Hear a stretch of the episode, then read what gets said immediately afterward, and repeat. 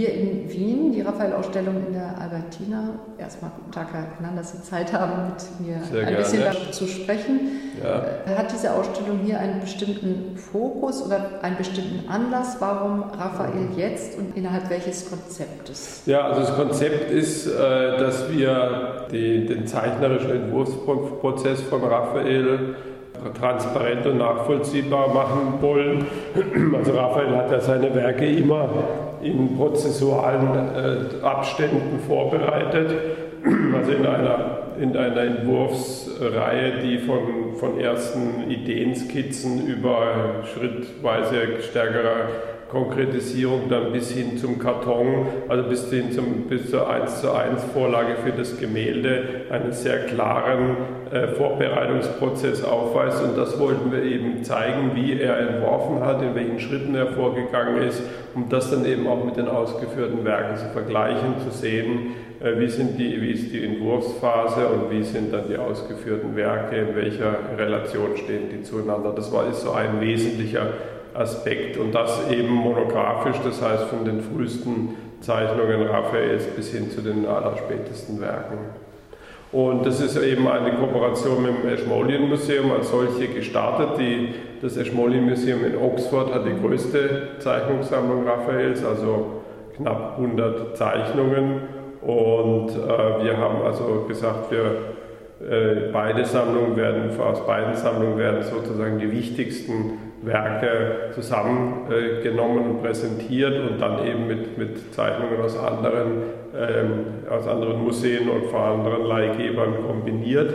Wobei in Oxford lag jetzt der Fokus mehr auf die ja, auf die Bezüge zwischen Zeichnung und ähm, Konzepten antiker Rhetorik, antiker Philosophie und so weiter, während unser Fokus eben auch äh, mehr auf, dieser, ähm, auf, dieser, auf diesem Entwurfsprozess liegt und eben den Vergleich mit den ausgeführten äh, Gemälden. Also die Ausstellung waren, sind, war in Oxford gänzlich anders, als hier sich in, in Wien zeigt.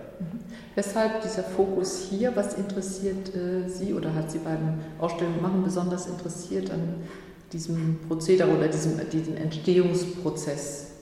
Speziell naja, bei Raphael. Ja, weil, weil Raphael ist eigentlich, ähm, der ist eigentlich, hat er nur sehr kurz gelebt und es gibt sehr viele, seine meist viele Werke sind relativ genau datierbar, sie sind relativ, die, die Chronologie ist relativ klar, wir wissen also ungefähr, wann er was gemacht hat. Äh, und er hat unheimlich viel gearbeitet, aber die, es ist trotzdem, sein, sein zeichnerisches Werk ist unheimlich komplex, eben weil, weil jede Zeichnung eine eigene Funktion hat. Ja. Also äh, sie hat eine eigene Funktion, eine erste Ideenskizze, wo er sich nur mal so kurz den äh, überlegt, wie er die Komposition äh, fixiert, dann macht er Figurenstudien dazu, indem er sich die einzelnen Figuren genauer ansieht dann macht er einen Gesamtentwurf, also er stellt sich mal so, verdeutlicht sich auf der Zeichnung, wie, wie er sich die Komposition vor, vorstellt. Dann macht er zu jeder einzelnen Figur macht er Studien, äh, Modellstudien oder Figurenstudien oder Aktstudien am,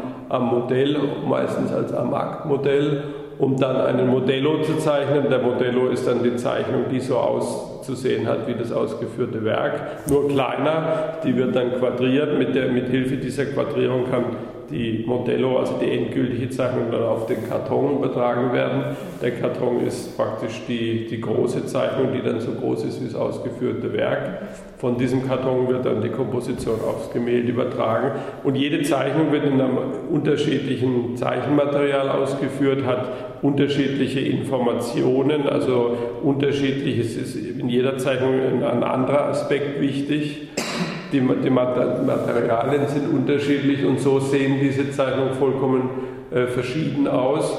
Und das ist ja gerade, wir sind, die Albertina konzentriert sich ja auf, auf das Medium der Zeichnung und genau diesen Vorbereitungsprozess transparent zu machen, das, das war uns wichtig. Und es, man muss auch sagen, viele Leute verbinden mit Raphael immer nur Madonnenbilder. Ja, und wenn die und wenn die sehen, wie der gearbeitet hat, welche, welche Vorbereitung er, welche Mühen er sich gemacht hat in der Vorbereitung oder auch wie reichhaltig, wie unterschiedlich dieses Material ist, äh, sind die ganz äh, begeistert oder auch interessiert. Das haben sie gar nicht gewusst. Ne?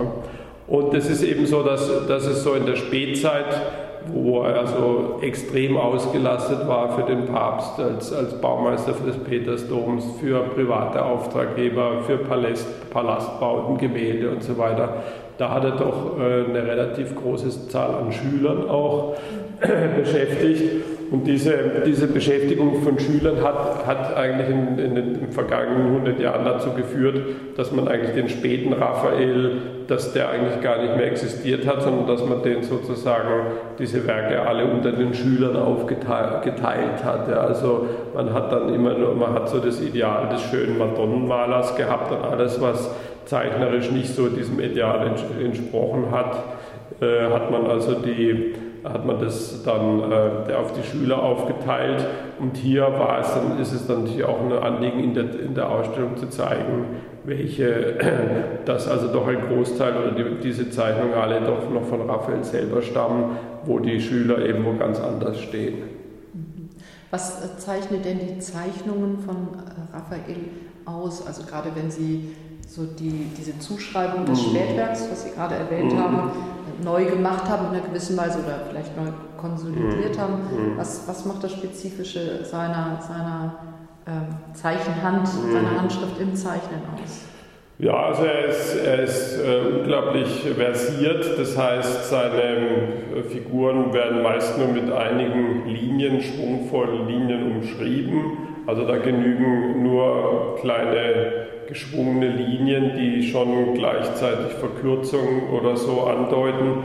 Er ist jemand, der extrem, extreme Klarheit, was jetzt die, die figürliche, die, das Organische der Figuren angeht. Das heißt, Gelenkstellen werden immer besonders betont, ja, dass, das, dass das funktioniert, dass Gelenkbereiche, dass da die Beweglichkeit stimmt. Verkürzungen werden betont, seine Linie ist nie äh, eindimensional, sondern sie passt sich eigentlich immer genau der Lage der jeweiligen, des jeweiligen Bereiches an, spielt an, spielt wieder ab, ist also sehr differenziert, sodass also gleich äh, mit, mit, dem, äh, mit dem Konturieren oder Umreißen einer Figur räumliche Lage, Verkürzung, Plastizität irgendwo mitgeschrieben wird.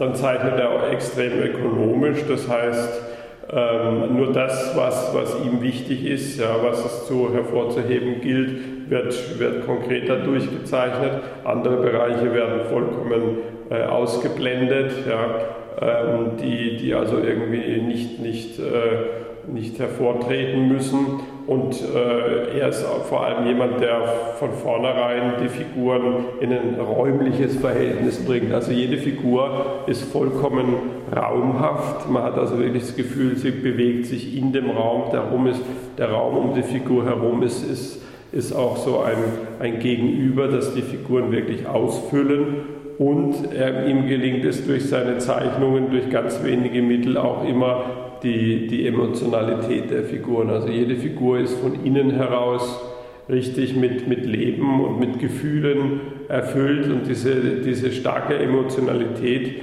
die, die, die spürt man also in jeder Bewegung. Jede Bewegung ist auch letztlich von dieser Emotionalität erfasst und sie strömt eigentlich auch aufs, aufs Äußere hinauf. Und das, das gelingt ihm eigentlich alles durch äh, eigentlich relativ wenige und sparsame zeichnerische Mittel.